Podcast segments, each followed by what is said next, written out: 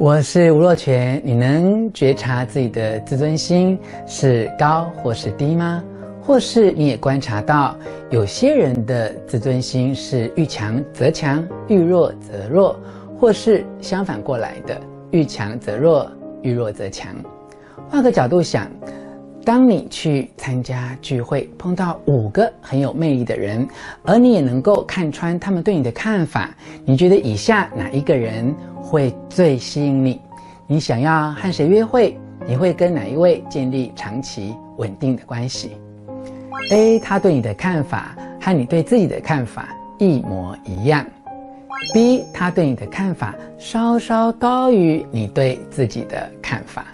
C. 他对你的看法比你心目中的自己要好很多诶。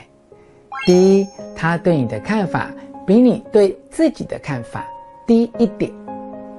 一，他对你的看法和你对自己的看法差很多。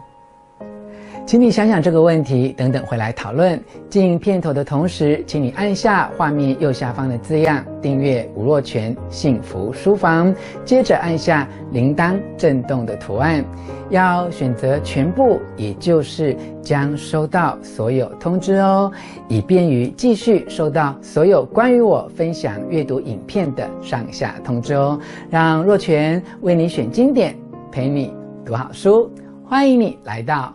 吴若泉的幸福书房。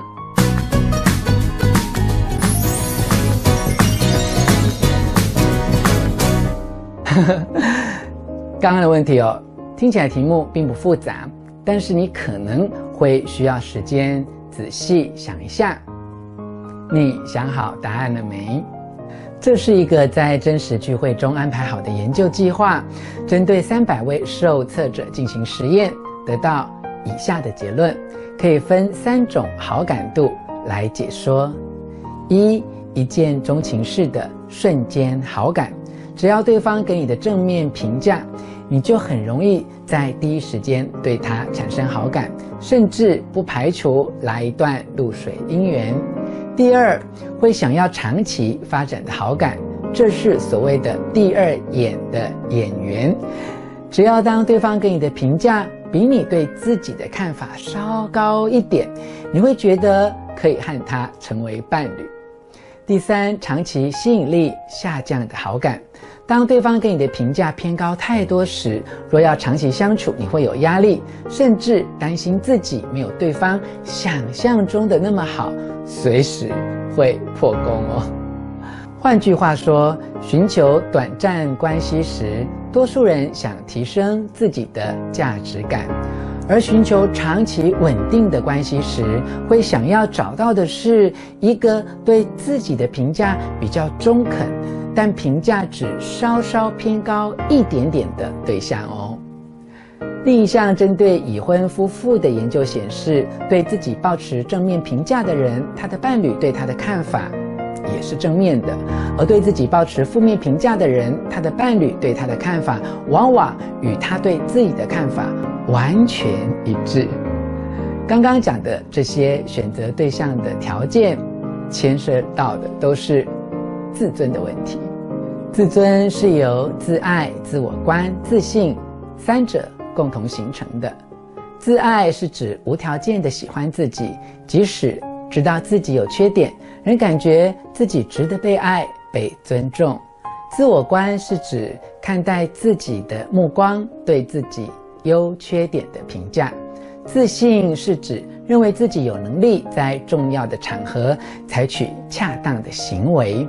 而自爱、自我观、自信受童年成长经验的影响很深，这三大支柱相互依存，决定一个人自尊心的高低。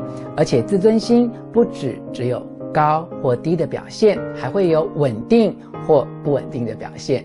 一般而言，越能肯定自己价值与能力的人，自尊越高；而对很多事情犹豫不决、不敢冒险，甚至抱持着否定态度的人，自尊偏低。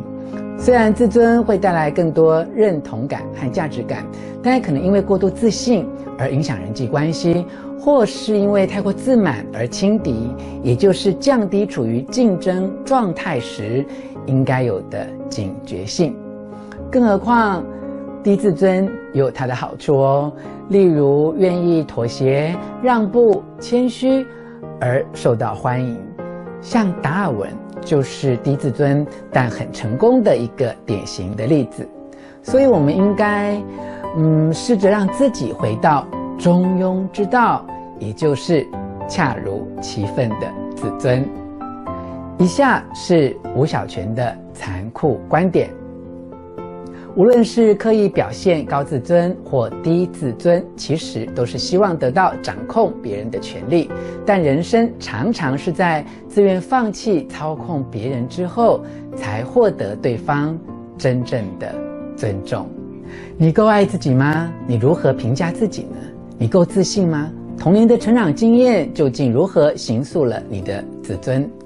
看完我为你分享的阅读心得，你是否浮现一点点想要改变自己、调整自尊的念头呢？请你留言跟我分享你对自尊的看法，并按下影片下方喜欢的图案，给我一些鼓励。我们下次见。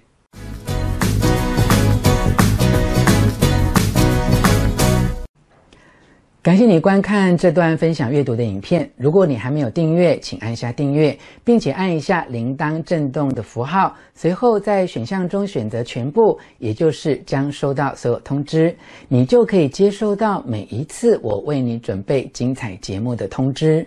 如果你喜欢这个节目，也请你把这支影片和吴若权幸福书房频道资讯分享给你的亲朋好友，同时也要请你加入我的 LINE@ at 账号，共有七个符号。号就是小老鼠加上我的英文名字小写的 E R I C W U，还有到我的 FB 脸书粉丝团吴若全号俱乐部，记得除了按赞，还要设定为抢先看哦。